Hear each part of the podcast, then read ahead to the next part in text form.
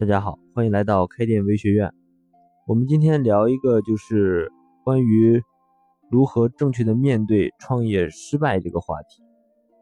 最近呢，有一个老板在微信上和我聊，他说他开了一家母婴用品店，只是开了半年不到，因为各种原因吧，经营不善，选址不利，然后没有客流，导致现在账面亏损，然后他的店铺呢，感觉开不下去了。已经在安排转让了，最近非常的沮丧。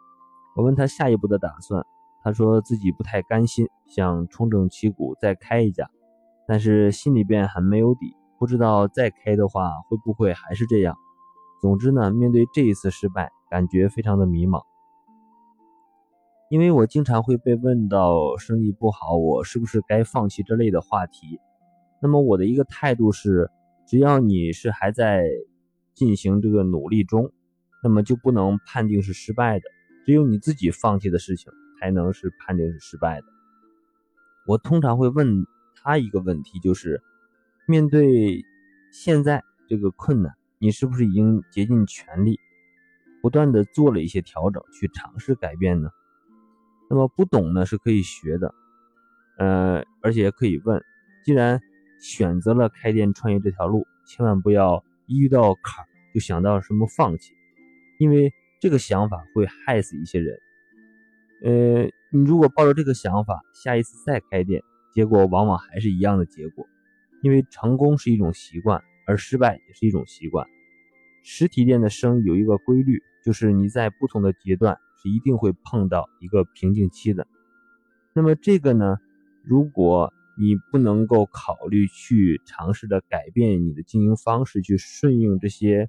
趋势和变化的话，那么结果往往是以失败而告终的。当然，假如你已经做了很多这种努力，也一直在学习改变，但是可能就是因为项目的方向不对、定位错位、合伙人的散伙之类的这这些问题，导致财务指标呢一直是处于亏损的状态。而且呢，你判断再怎么给这个门店进行改造或者改变。也依然无法有效的提高这个销量的话，我也会建议大家尽快的止损，赶紧把门店转让掉。而且一旦你决定，就不能一拖再拖，因为时间不等人，这个事情耗不起。可是呢，很多老板对于自己店铺失败的过程是没有做过总结和分析的，甚至我问他，你觉得这个店铺失败的原因是什么呢？得到的回复呢？很多是具体我也不知道是什么原因，感觉好像哪哪都是问题。他们对于店铺失败的根本原因其实并不是清楚。那么以这个状态，即使在下一次再开店创业的话，我相信很可能会犯一样的错误。那么当我们面对这个失败的时候，应该怎么把这个失败变成自己的财富呢？这里呢，给大家分享一个方法，就要从两个方面去入手。第一呢，就是你平时呢要从小事去多反思，深入的突破，多总结，多反思。第二呢，是把这个生活案例化处理，然后呢培养你自己写这个反思日记的习惯。注意这里的反思不是总结，总结是对结果的好坏进行分析，而反思呢是对产生结果的原因进行分析。一个店在成长的这个过程中呢，总会面对。接连不断的这种坎坷，那么这些呢，其实都是无法避免的，所以我们要懂得从这个坎坷和失败中去总结该做什么和不该做什么，你才会有进步。当然，有可能你会看到很多别人失败的这些案例或者是经验，那么这些呢，并不意味着这个别人总结他自己的失败教训之后，你学到了，你就可以百分之百的成功。